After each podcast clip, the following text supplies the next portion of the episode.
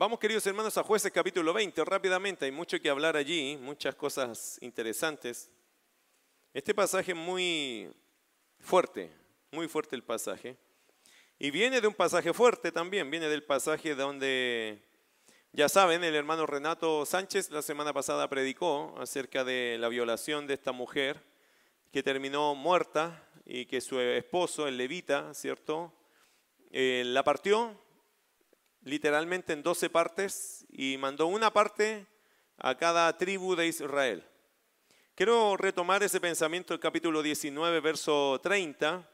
Eso fue lo que hizo, quizás tendríamos que decir verso 29 y 30, dice, y llegando a su casa, este hombre, con su esposa muerta por violación de los de Benjamín, y llegando a su casa tomó un cuchillo y echó mano de su concubina, y la partió por sus huesos en doce partes y la envió por todo el territorio de Israel. Y todo el que veía aquello decía, jamás se ha hecho ni visto tal cosa desde el tiempo en que los hijos de Israel subieron de la tierra de Egipto hasta hoy. Considerad esto, tomad consejo y hablad. Así termina el capítulo 19 de una forma muy tétrica, muy terrible, eh, con una violación de un montón de hombres causándole la muerte a esta mujer la concubina o la esposa de este hombre, que por cierto también le había sido infiel, en la historia pasada tienen que haber mencionado algo de eso, eh, pero que él la fue a buscar de regreso para la reconquista y la camino a casa pasa esta situación que salen hombres benjamitas, ¿cierto?, de la tribu de Benjamín y quieren violar al hombre en realidad eh, que está allí y, y de verdad causarle la muerte. En el fondo eso es lo que iban a procurar igual. Entonces el hombre saca a su mujer, principio totalmente contrario de lo que nosotros veríamos en las escrituras como el hombre protegiendo a la mujer. Aquí el hombre expone a la mujer y es una cosa muy extraña de esos tiempos, pero era algo que así sucedió. Yo no puedo defender lo indefendible, pero sí les puedo contar la historia y así fue la historia. Y en ese proceso ella muere al amanecer. Estos hombres, de tanto abusar de ella, estos hombres le propinaron la muerte, ella cae muerta a los pies del levita. Y el levita cuando llega a casa descuartiza a su mujer, ¿cierto? Corta miembros de su cuerpo, doce de ellos, y envía uno de estos a cada tribu, probablemente a cada rey o representante, cada líder de estas tribus, y esto impacta a Israel profundamente. Ahora el capítulo 20 es la secuencia de esta historia, el capítulo 20 sigue contando la historia, y esta historia para mí, hermano, es algo interesante porque creo yo que aquí, aunque se pierden muchas cosas, hay algo que se gana que es importante. Me gustaría que usted lo descubriera conmigo, pero podría anticiparte algo. Creo que el Señor lo que va a enseñar en el capítulo 20 es la forma de cómo enfrentar una guerra. Y aunque suena frío ahora, déjeme después, permítame eh, aplicarle esto en lo espiritual. Pero aquí creo que el pasaje nos va a enseñar la forma de enfrentar una guerra. Sin duda, los, que causaron esta maldad tan grande a la mujer del levita nunca pensaron en las consecuencias que traería esto a sus vidas o a la vida de los benjamitas. Este montón de hombres provocó la ira de un esposo quien se propuso dar a conocer su caso con el fin de que se tomaran cartas en el asunto. Seguramente estos hombres malvados, malhechores, nunca pensaron en lo que iba a pasar después, pero lo que pasó después es que este esposo no se quedó tranquilo y dijo, no, yo voy a publicar esta maldad porque esto ya es el colmo. De hecho, el verso 30 lo dice, ¿cierto? Nunca había pasado algo así en Israel.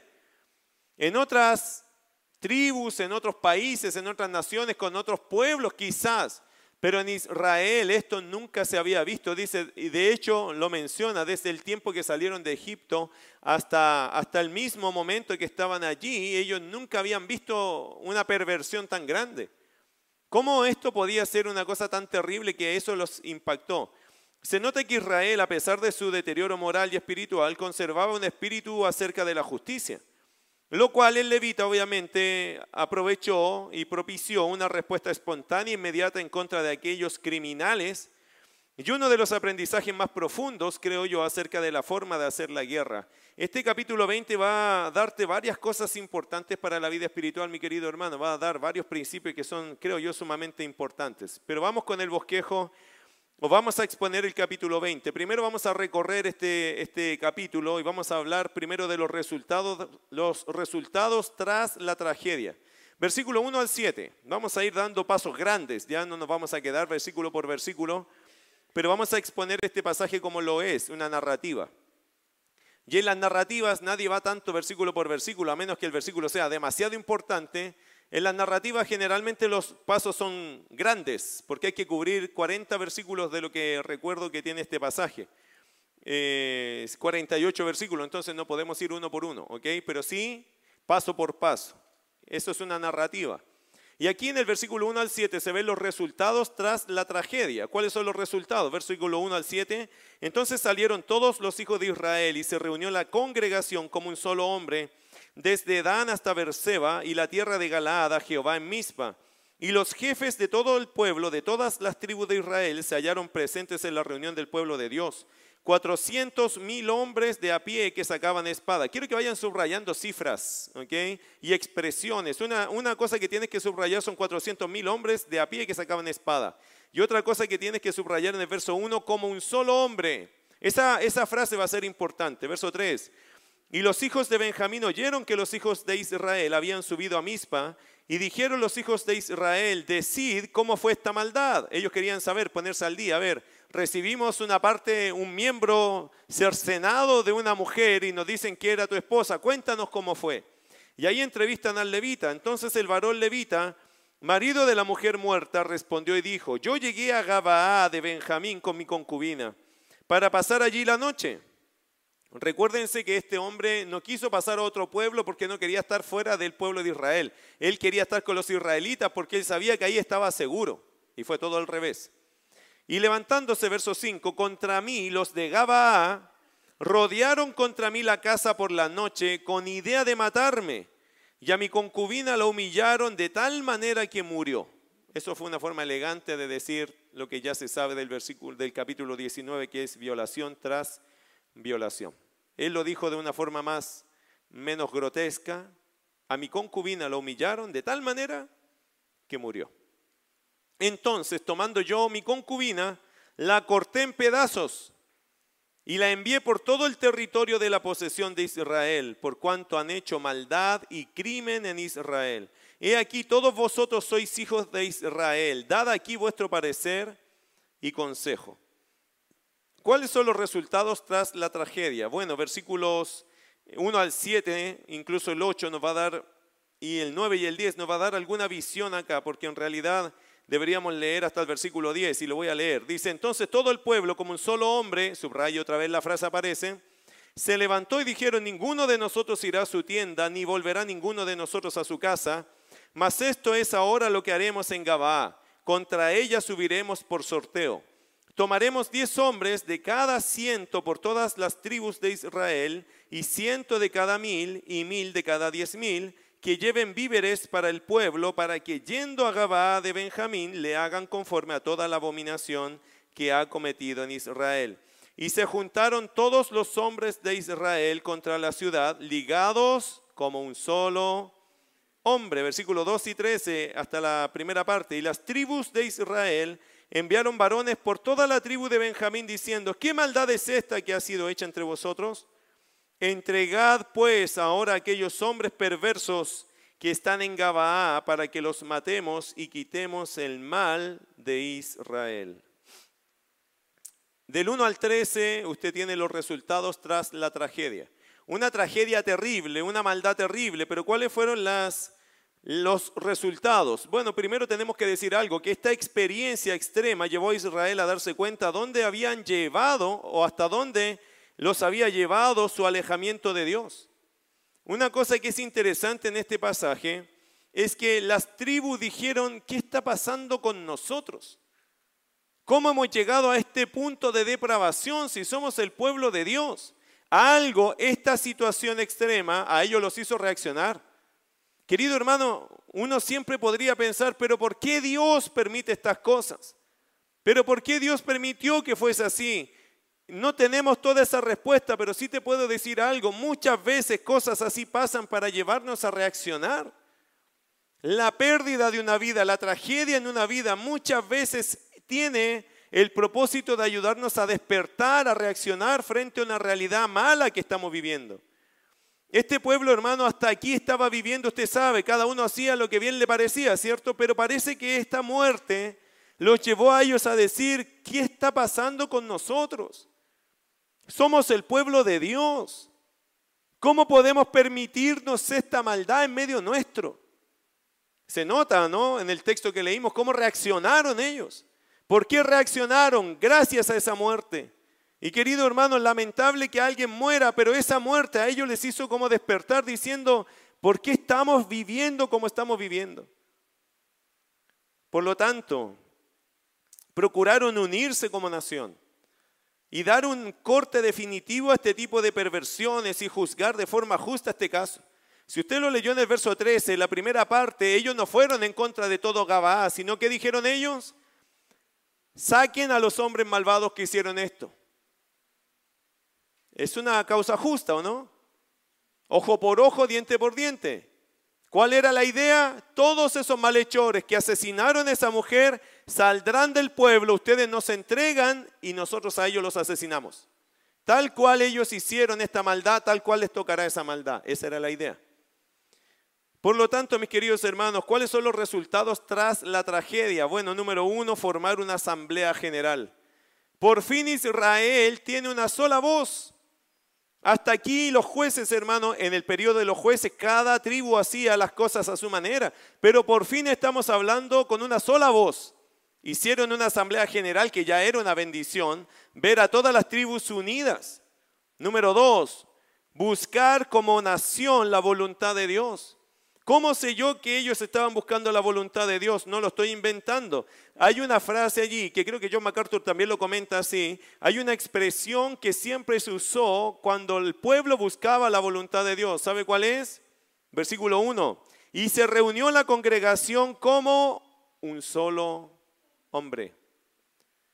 Esa expresión siempre habló en la Biblia de el pueblo buscando la voluntad de Dios. ¿Cuántas veces apareció en esta lectura? Hasta el versículo 13. El que anotó, tres veces. Y quizás hasta cuatro, pero tres veces salió así literal esta, esta expresión que se reunieron como un solo hombre. Por lo menos yo tengo anotado dos acá directas, verso 1, verso 8, que dice entonces todo el pueblo como un solo hombre. Y esta expresión es importante, hermano, allí eh, en el versículo 11 también hay una expresión parecida y se juntaron todos los hombres de Israel contra la ciudad como un solo hombre, la idea. Entonces, eh, tenemos tres, quizás hasta cuatro veces esta expresión. El punto está, hermanos, que ellos buscaban la voluntad de Dios en esto. Y eso es importante. Esta situación tan trágica, tan extrema, llegó a que Israel formara una asamblea eh, buscar también cómo nació la voluntad de Dios. Otra cosa, determinar una sentencia para los malhechores, versículos 9 y 10. Ellos, hermanos, buscaron, ellos determinaron sentenciar y eso también es una virtud porque podrían haberse dividido en este dictamen y no lo hicieron. Todos estaban claros que esto merecía un castigo. Entonces también llegaron a determinar sentencia para los malhechores y una cosa más, dar una oportunidad a Benjamín para que hiciera lo correcto. Mire versículo 11 al versículo 13, ¿recuerda? Versículo 13 solamente para no alargar allá. Dice, entregad pues ahora a aquellos hombres perversos que están en Gabaa para que los matemos y quitemos el mal de Israel. Estas tribus, las once que quedaban, ¿cierto? Eh, o las tribus en general, a diferencia de los benjamitas, lo que ellos hacen es darle una oportunidad a los de Benjamín para que hicieran lo correcto. Ellos no quisieron ser injustos, ellos quisieron ser sumamente justos. Sabían que la voluntad de Dios cuál era, iba a ser complementaria a ser justo. Y lo justo era no que todos pagaran el delito o lo que hicieron estos hombres, sino que pagaran los que habían hecho el mal. Por lo tanto, hermano, ellos estaban bien dirigidos en ese aspecto, estaban bien guiados, estaban buscando, procurando la voluntad de Dios, estaban unidos como tribus. Muchas cosas buenas pasaron en ese minuto. Se ve luz al fin del túnel, ¿no? Después de que todo el tiempo fue que cada uno hacía lo que bien le parecía, aparentemente ahora están como anhelando, no, esto no es así, debe ser de otra forma. Y todo gracias a esta situación crítica, mala, trágica, pero eso los hace despertar a una necesidad de unidad y de ser justos y de buscar la voluntad de Dios. Ahora, ¿cuál fue la respuesta de los benjamitas? Versículo 13, la segunda parte. Más, y ese más es igual a un pero, ¿ok? Ellos estaban bien buscando la voluntad de Dios, dirección de Dios, unidos como nación. Le piden a ellos, oye, entréguenos a los malos, los vamos a matar y vamos a quitar la afrenta que, que se suscitó a través de estos malhechores. Verso 13, más los de Benjamín no quisieron oír la voz de sus hermanos, los hijos de Israel. Versículo 14, sino que los de Benjamín se juntaron de las ciudades de en para salir a pelear contra los hijos de Israel. Y fueron contados en aquel tiempo los hijos de Benjamín de las ciudades, 26 mil hombres que sacaban espadas, sin los que moraban en Gabaa, que fueron por cuenta 700 hombres escogidos. ¿Está sacando la cuenta de cuántos son? Es importante esto. Los de Benjamín eran 26 mil hombres que sacaban espada, ¿ok? Y si contamos a los de Gabaa, eran 700 hombres escogidos. Pero mira verso 16. De toda, aquella gente había 700 hombres escogidos que eran zurdos, todos los cuales tiraban una piedra con la onda a un cabello, a un pelo, y no erraban. Ok, ¿qué está pasando acá? Verso 17 termino la idea. Y fueron contados los varones de Israel, fuera de Benjamín, 400 mil hombres que sacaban espada, todos estos hombres de guerra. Ya, quiero que se quede con una imagen. Los benjamitas no actuaron en justicia, ¿cierto? Ocultaron a los malhechores y decidieron salir a pelear en contra de sus hermanos, los de Israel. Eso no deberían haberlo hecho. Ellos deberían haber dicho que, oye, es justo lo que pasó, ustedes son malhechores, todos para afuera. No, ellos dijeron, a ver, son hermanos nuestros, nosotros los defendemos, no se metan con nosotros, que somos buenos para pelear. Y ahora empieza, ¿qué cosa?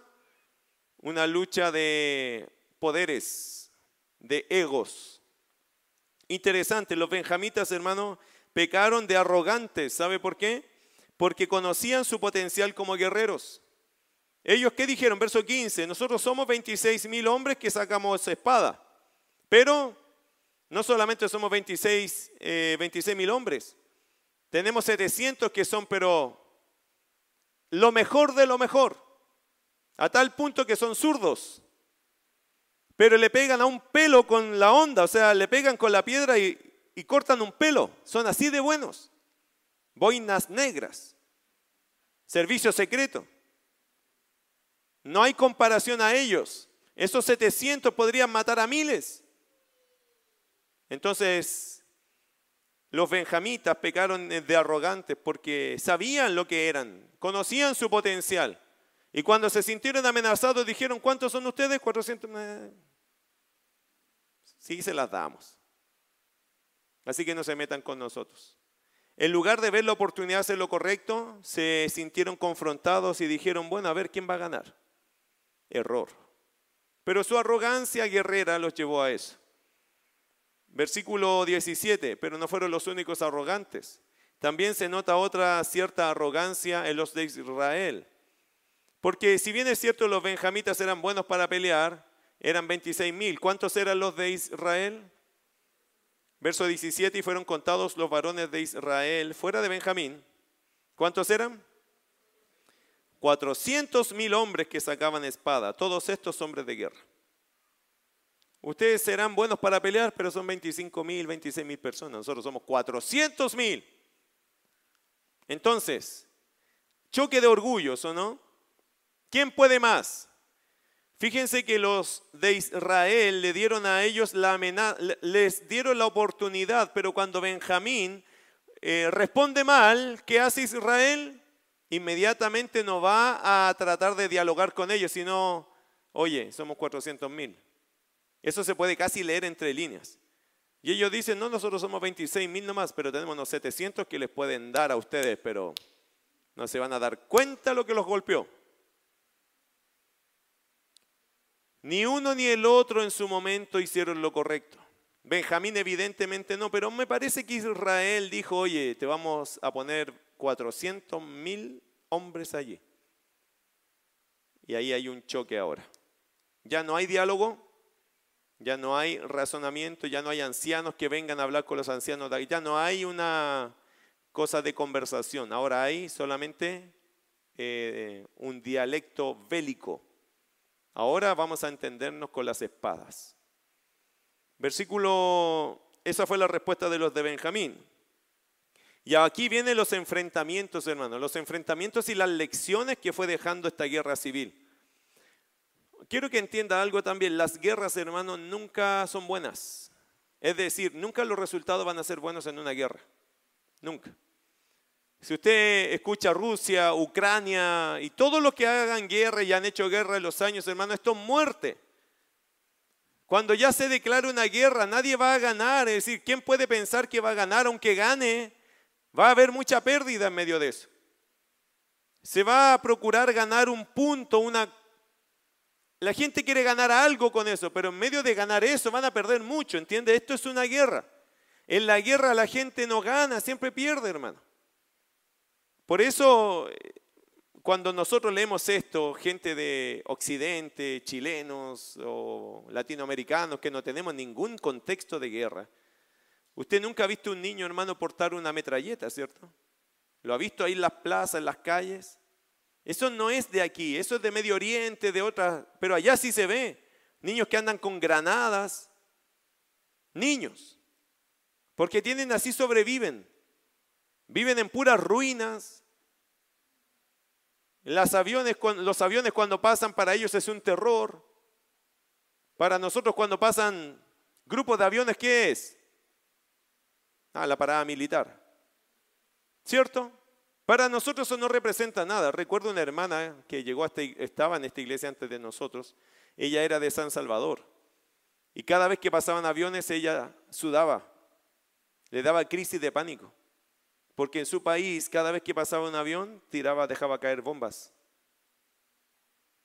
Para ella eso era una tragedia y cuando escuchaba un avión, ella era una cosa que no lo podía evitar. Tenía versículos pegados por todos lados para recordar que Dios la protegía a ella. Para poder salir de esa cosa que era una fobia, ya escuchar un avión que pasaba porque ella pensaba que iban a tirar bombas. El día que eso pase en este país, hermano, la vida de este país cambiaría, absolutamente. Nunca más veríamos un avión diciendo, ¡Uy, mira el avión, qué lindo! Porque para nosotros eso es, un avión es una cosa linda, ¿o no? Una cosa atractiva, pero no es así en otros países. Nosotros no tenemos contexto de guerra, no entendemos esto. No lo podemos, por lo tanto, juzgar de la misma forma que ellos sí lo evaluarían. Bueno, los enfrentamientos y las lecciones que fue dejando esta guerra civil, verso 18 al 28. Luego se levantaron los hijos de Israel y subieron a la casa de Dios y consultaron a Dios diciendo, ¿quién subirá de nosotros el primero en la guerra contra los hijos de Benjamín? Y, lo, y Jehová respondió, Judá será el primero. Se levantaron pues los hijos de Israel por la mañana contra Gabá y salieron los hijos de Israel a combatir contra Benjamín y los varones de Israel ordenaron la batalla contra ellos junto a Gabaa. Saliendo entonces de Gabaa, los hijos de Benjamín derribaron por tierra aquel día veintidós mil hombres de los hijos de Israel. Mas reanimándose el pueblo, los varones de Israel volvieron a ordenar la batalla en el mismo lugar donde la habían ordenado el primer día, porque los hijos de Israel subieron y lloraron delante de Jehová hasta la noche y consultaron a Jehová diciendo, ¿volveremos a pelear con los hijos de Benjamín, nuestros hermanos? Y Jehová les respondió, subid contra ellos. Por lo cual se acercaron los hijos de Israel contra los hijos de Benjamín el segundo día. Y aquel segundo día, saliendo Benjamín de Gabaá contra ellos, derribaron por tierra otros dieciocho mil hombres de los hijos de Israel, todos los cuales sacaban espada. ¿Cuántos habían muerto ya de los hijos de Israel? Tenemos versículo 21, 22 mil. Y versículo 25, 18 mil. ¿Cuánto es eso? 40 mil muertos. Los enfrentamientos y las lecciones que fue dejando esta guerra civil. Número uno, las tribus de Israel consideraron a Dios en todo el proceso. ¿Se dio cuenta? Pero no por considerar a Dios salvaron la vida. ¿Se dio cuenta de eso? Los únicos que buscaban a Dios eran los israelitas, no los de Benjamín. Sin embargo, hasta ahora los triunfadores son los benjamitas y no los israelitas. ¿Por qué? ¿Por qué? Estas son las preguntas difíciles que a veces los textos te llevan a pensar, ¿por qué Dios decide que esto sea así? Usted sabe que hay lecciones dentro de las lecciones que uno tiene que aprender. Una de ellas, creo yo, hermano, es que la confianza de los israelitas se entiende que estaba en la virtud y cantidad de sus guerreros. Hasta aquí me parece que los israelitas sí estaban buscando a Dios, pero su confianza estaba puesta en su cantidad de guerreros que podían tener. Somos 400 mil, ¿qué nos van a hacer estos 25, 26 mil? Los vamos a eliminar y, y quizás la arenga era, nosotros somos más que ellos. Buscamos a Dios, pero lo dejamos en nuestras manos. Tenemos potencial. Solo le estamos pidiendo a Dios que nos dé dónde nos encontramos y nosotros les damos, porque somos muchos, somos grandes. Porque yo puedo, yo lo puedo hacer, lo podemos hacer, somos muchos, ¿cierto? Somos muchos. Pero cuando salen a la guerra, los benjamitas los arruinan. 22 mil muertos en un día. Luego se reaniman y 18 mil muertos otra vez. Lecciones que deja la guerra, hermano, que la confianza nunca debe estar en nosotros, sino en Dios. Para la victoria. Los resultados de confiar en su propia fuerza fue una total derrota. Eso fue lo que les pasó a ellos. La confianza en ellos fue una total derrota. Mientras se mantuvieron confiando en ellos, el resultado siempre fue el mismo, ¿se dio cuenta? derrotados, después derrotados, aunque eran muchos, era como lógico que ellos iban a ganar, pero no se estaba dando la lógica. ¿Por qué? Porque Dios está trayendo una lección a sus vidas. ¿Quieren seguir derrotándose? ¿Quieren seguir cayendo derrotados? Sigan haciendo lo mismo que están haciendo. No se alaben entre ustedes, no se crean fuertes porque son muchos, porque ya a esta altura han perdido 40 mil de los 400 mil. Ya han perdido el 10% de su gran cantidad en dos días. Pero mira al pueblo que busca a Dios. A pesar de que habían sido derrotados dos veces de forma notoria, no dejaron de buscar a Dios. ¿Eso es bueno? Eso es bueno. Querido hermano, aunque uno caiga derrotado, lo que no tienes que dejar de hacer es buscar a Dios. Eso es lo que no tienes que dejar de hacer, porque si bien es cierto, quizás no entiendo todo lo que está pasando, lo que estoy viviendo, lo que estoy enfrentando, lo que no debo hacer es dejar de buscar a Dios. Porque en algún momento, a pesar de mis derrotas, de mis fracasos, de mis situaciones difíciles, yo, Señor, te estoy buscando. En algún punto Dios me va a dar luz para yo saber cómo enfrentar esta situación. Mire versículo 26, me encanta ese versículo. Entonces subieron todos los hijos de Israel y todo el pueblo y vinieron a la casa de Dios y lloraron y se sentaron allí en presencia de Jehová y ayunaron aquel día hasta la noche y ofrecieron holocaustos y ofrendas de paz delante de Jehová. ¿Nota todo lo que hicieron? Nunca lo habían hecho así. Descubrieron algo, que si de verdad queremos la victoria, tenemos que buscar en serio a Dios. Tengo problemas, tengo mi guerra, no sé cómo lidiar, estoy perdiendo, noto que he perdido mi guerra. Pero ¿qué tienes que hacer entonces? ¿Dejar de buscar a Dios? No, al contrario, tienes que buscarlo con mucho más intensidad e intención. Eso es lo que el texto nos está enseñando. Por eso, hermanos, son lecciones que nos fue dejando esta guerra civil. Ellos lo buscaron con todo el corazón, ya no tenían más que hacer, pero ¿qué hicieron? Ayunaron, ofrendaron, levantaron holocaustos de paz. Dice que lloraron en presencia del Señor.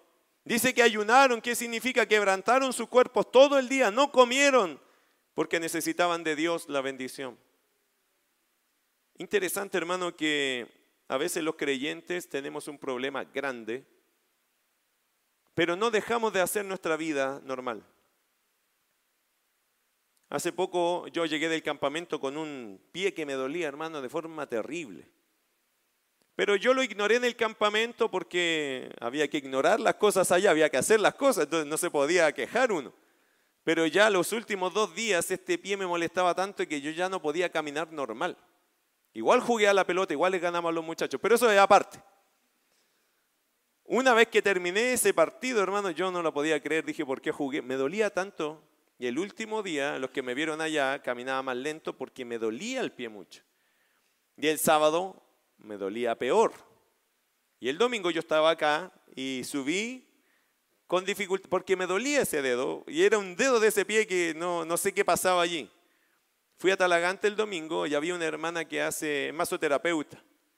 Y le conté como para ver si sabía algo, cómo solucionar ese problema.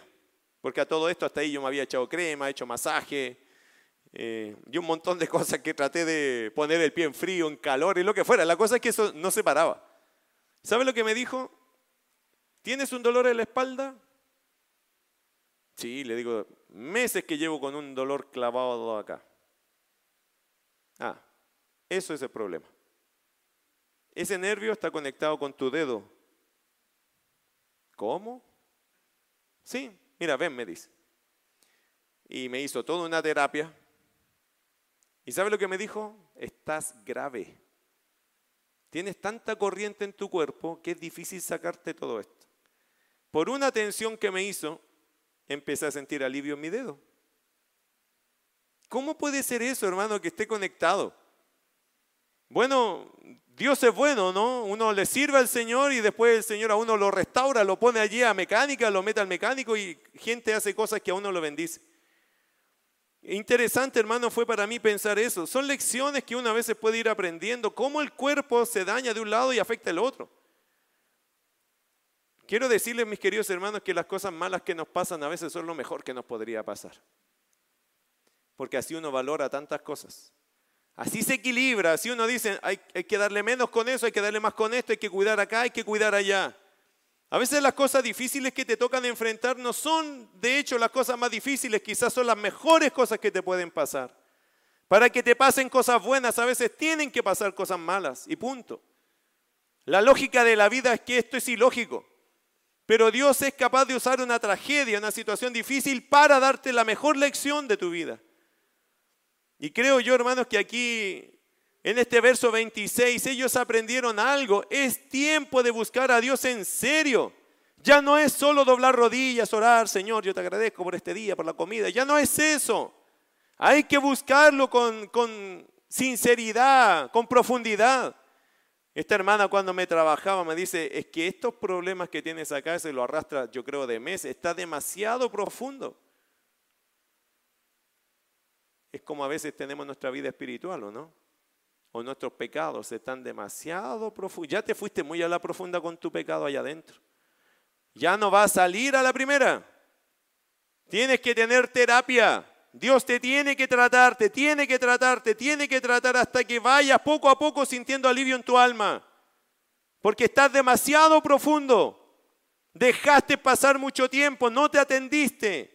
No reconociste el problema, lo dejaste pasar, te acostumbraste a él y ahora eso no es fácil de sacarlo. Fue mi lección. Así que ahora cada vez que me duela algo, hay que atenderlo, ¿no? Usted también. Tenemos a Víctor en el hospital. Hablé con Isabel porque estuvimos con ella y también con sus eh, tíos Isabel me decía, pastores, que el Víctor de hace rato que andaba con un montón de síntomas. Que se le quedaba dormida la pierna, que se ahogaba. Él lo atribuía a otras cosas. Es que eso nos pasa a nosotros. Siempre pensamos que esto tiene que ver con otra cosa. Y gloria a Dios y gracias a Dios que Víctor está mejorando. Pero está en tratamiento. ¿Por qué no le pusieron algo nomás y lo mandaron para la casa? Porque eso ya era profundo, era serio.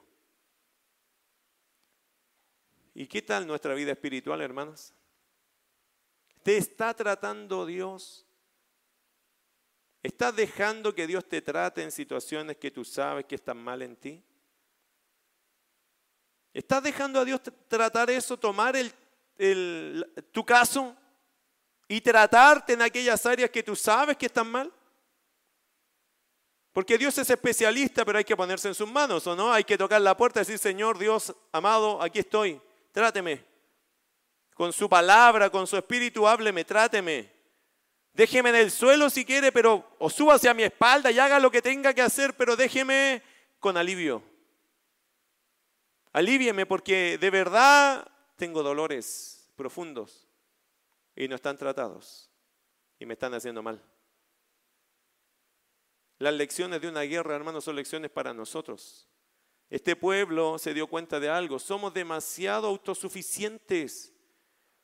Se dieron cuenta en la pérdida que eran demasiado autosuficientes, que miraban su número y como que se apoyaban en su número. Y no dejaban, eso los limitaba a buscar a Dios como tenían que buscarlo, en su potencial. ¿Qué lección fue para mí eso, hermano, hoy día? No es nuestro potencial, es Dios. Y cuando usted tenga un potencial, olvídese de él, porque usted es un inútil, un real inútil si no busca a Dios. Su potencial es un potencial cuando Dios lo toma y lo transforma en algo bueno. Porque tu propio potencial puede ir en contra tuya. ¿Te das cuenta de eso? Tu propio potencial puede ir en contra tuya para no buscar a Dios. Así que trate de hacerse un inútil nomás. No, yo soy inútil. Sin Dios yo soy un inútil. ¿Para qué? Para que no caiga en esto de aferrarse a su potencial. No, yo lo saco solo esto, yo puedo solo. No se puede, querido hermano. En la fe lo mejor que nos puede pasar es ser derrotados para darnos cuenta dónde está la solución, que es buscar a Dios con todo el corazón. Aquí ya la búsqueda no era Dios, ¿qué hacemos? No, aquí la búsqueda del Señor nos entregamos. Hemos perdido 40 mil hombres y nos duele, lloramos por ellos. Los extrañamos, fueron nuestros compañeros de trabajo, los extrañamos. Pero ¿qué hacemos ahora? Benjamín está intacto. No los hemos podido tocar. Y la idea era que ellos sufrieran y no nosotros. Y está todo al revés Dios. ¿Por qué? Y la respuesta de Dios cuál es? Porque ustedes se siguen apoyando en ustedes y no se han apoyado profundamente en mí. Ustedes se acostumbraron a orar nomás livianamente, superficialmente y a decir, ya, y vamos. Pero yo quiero que me busquen de todo corazón. Que separen todo y que yo sea lo más importante en sus vidas. Yo quiero eso porque soy el Señor, tengo derecho a exigir eso. Y si ustedes me lo dan, yo les doy la victoria. ¿Lo entendieron? Ah? Versículo 26. ¿Lo entendieron? Verso 27, y los hijos de Israel, después de hacer esto, de entregarse, de consagrarse, de presentarse a Dios, ¿qué hicieron? Verso 27, y los hijos de Israel preguntaron a Jehová, pues el arca del pacto de Dios estaba allí en aquellos días, y Finees, hijo de Eleazar, hijo de Aarón, ministraba delante de ella en aquellos días, y dijeron, ¿volveremos aún a salir contra los hijos de Benjamín, nuestros hermanos, para pelear o desistiremos? Y Jehová dijo, ¿Qué dijo Jehová? Subid. ¿Qué más dice? Porque mañana yo os los entregaré. Dios nunca había dicho eso antes. Recién lo dice. Ahora me comprometo yo a ir delante de ustedes. Antes fueron ustedes, ahora voy yo. Veamos si esto es diferente. Mire versículo 29. Y puso Israel emboscadas alrededor de Gabá. Eso es importante. Mire jueces, no, Josué capítulo 8.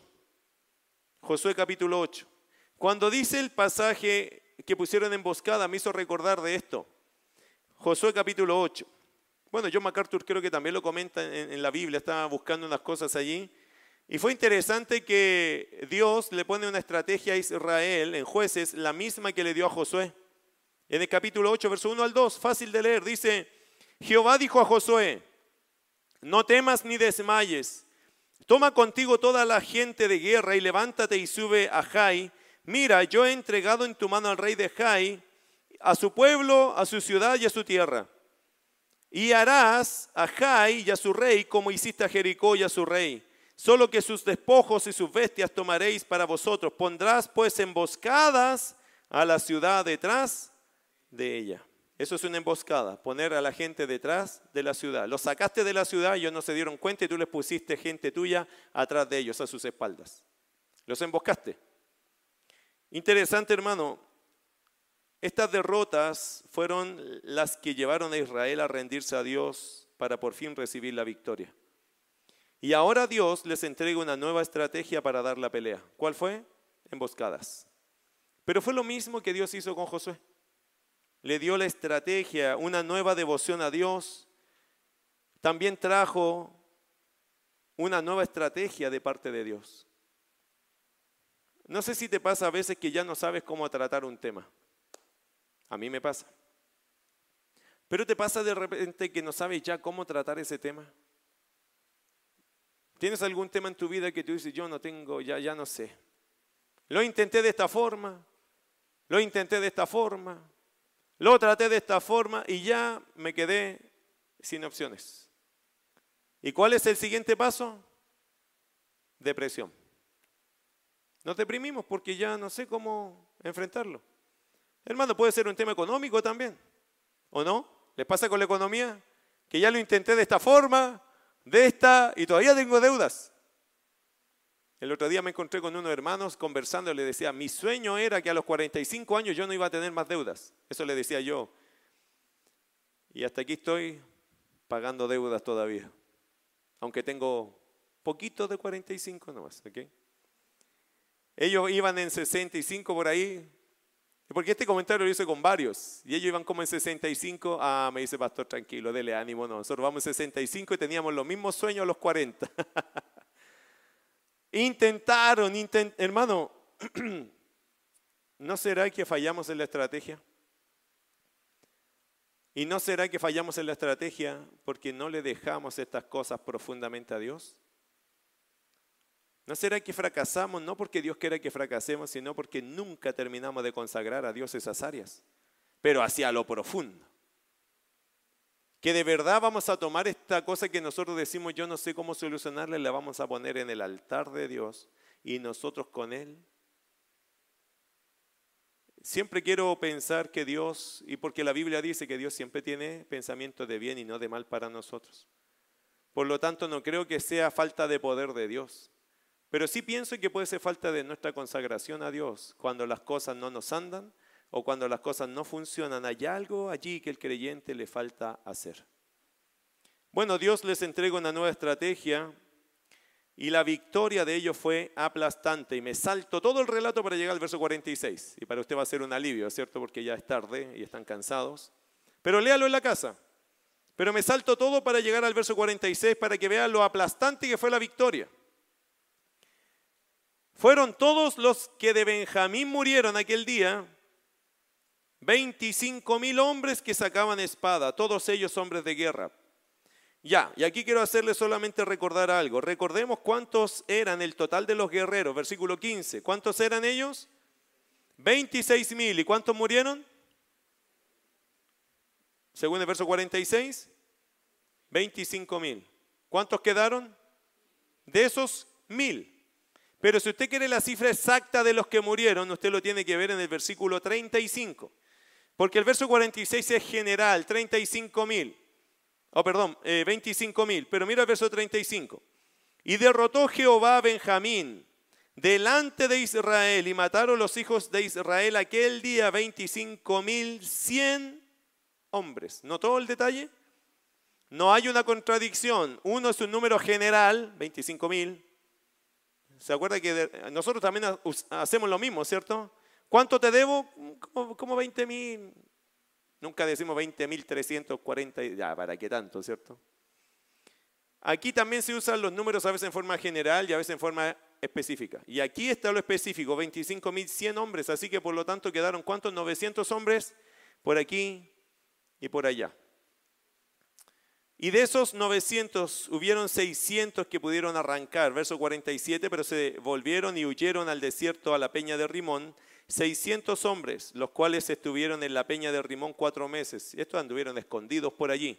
¿Por qué? Porque Israel lo que quería asegurar es que esto no creciera más, no se desarrollara más, que hasta, allí llegara este problema con los benjamitas. Versículo 48. Y los hombres de Israel volvieron sobre los hijos de Benjamín y los hirieron a filo de espada, así a hombres de cada ciudad como a, a las bestias y todo lo que fue hallado. Asimismo pusieron fuego a todas las ciudades que hallaban. Note la expresión en el verso 35 y derrotó Jehová a Benjamín. ¿Cuál es la diferencia? Dios peleando por Israel. Y hermano, vamos a tener la victoria de nuestras guerras y nuestras luchas cuando Dios vaya delante de nosotros. Cuando Dios vaya atrás, no hay garantía. Pero cuando yo me humillo y yo me despojo y yo adoro y yo le digo, Señor, yo no puedo, vaya usted por delante, las cosas cambian. Cuando Dios va por delante, querido hermano, asegúrate siempre de eso, que Dios vaya por delante de tus peleas, de tus guerras. ¿Para qué? Para que la victoria esté asegurada. Porque Dios es el único que nos asegura la victoria. Esos fueron los tristes resultados de Benjamín. Ahora le hago una pregunta, ¿era bueno que muriera una tribu? ¿Era bueno que desapareciera una tribu?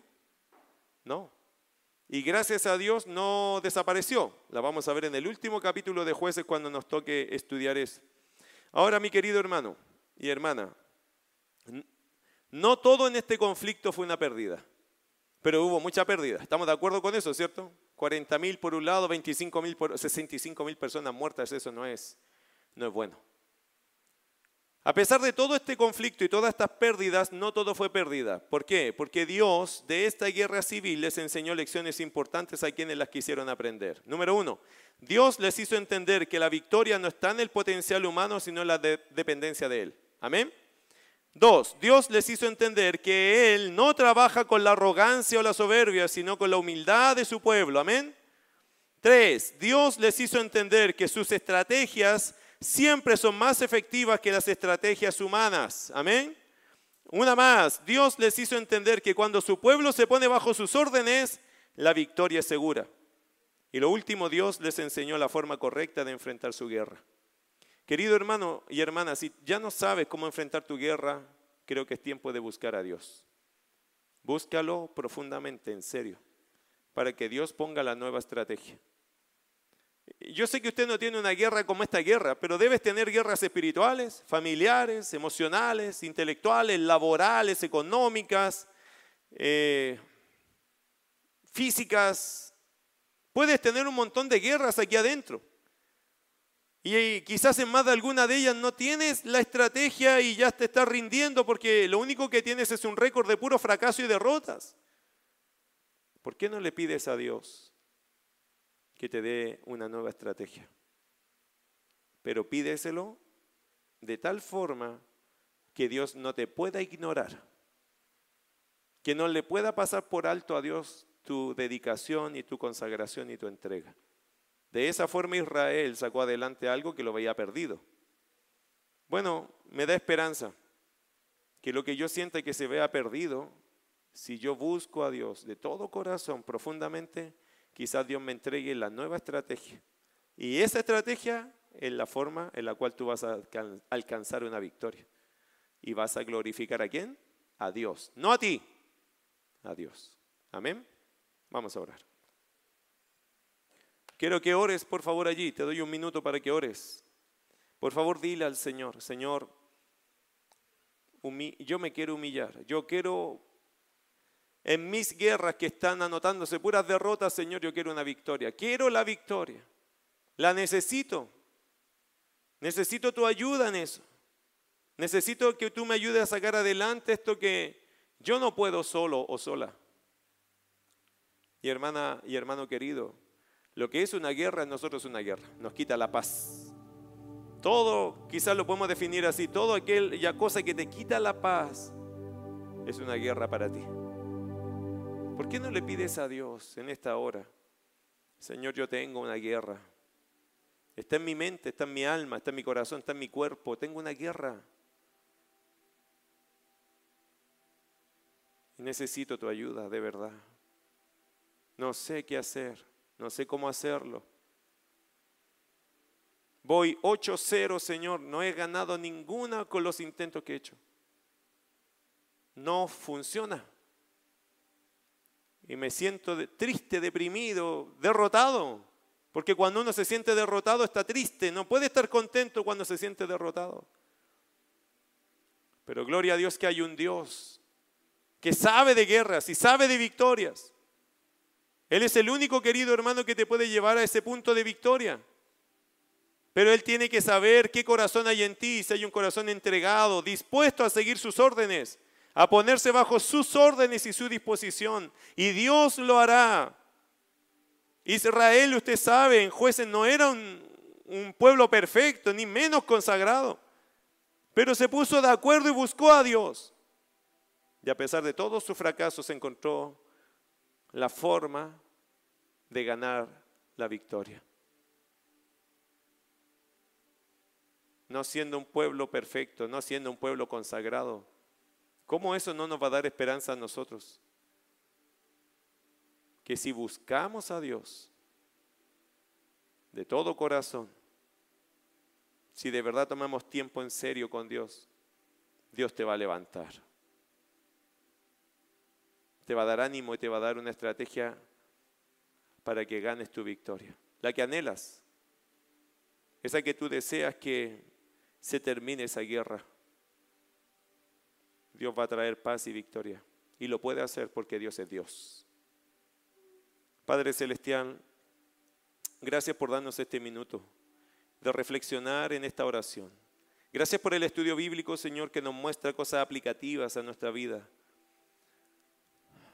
Unos confían en carros, otros confían en caballos, dice tu palabra. Pero en el, del nombre de Jehová tendremos memoria nosotros. Señor, ayúdanos a tener la victoria en ti, no en nosotros. Nosotros somos débiles, Señor. No, no tenemos la capacidad. Pero qué triste es pensar que el ser humano siempre cree que puede. El ser humano, Señor, es orgulloso. Siempre cree que puede. Cree que puede sacar sus problemas solo adelante. Y, Señor, qué gran lección nos diste hoy. Siendo 400 mil, eran derrotados, eran derrotados. Solo cuando se rindieron total, absolutamente, sin ninguna reserva a ti, tú les diste la victoria, tú fuiste por delante de ellos y les entregaste la estrategia, la forma de enfrentar esa guerra. Señor, si eso no es claro para nosotros, yo no sé qué podría ser más claro. Ayúdanos a ser humildes, a recibir este consejo de tu palabra, practicarlo y vivir ese fruto dulce de encontrar victoria cuando siempre fue pura derrota.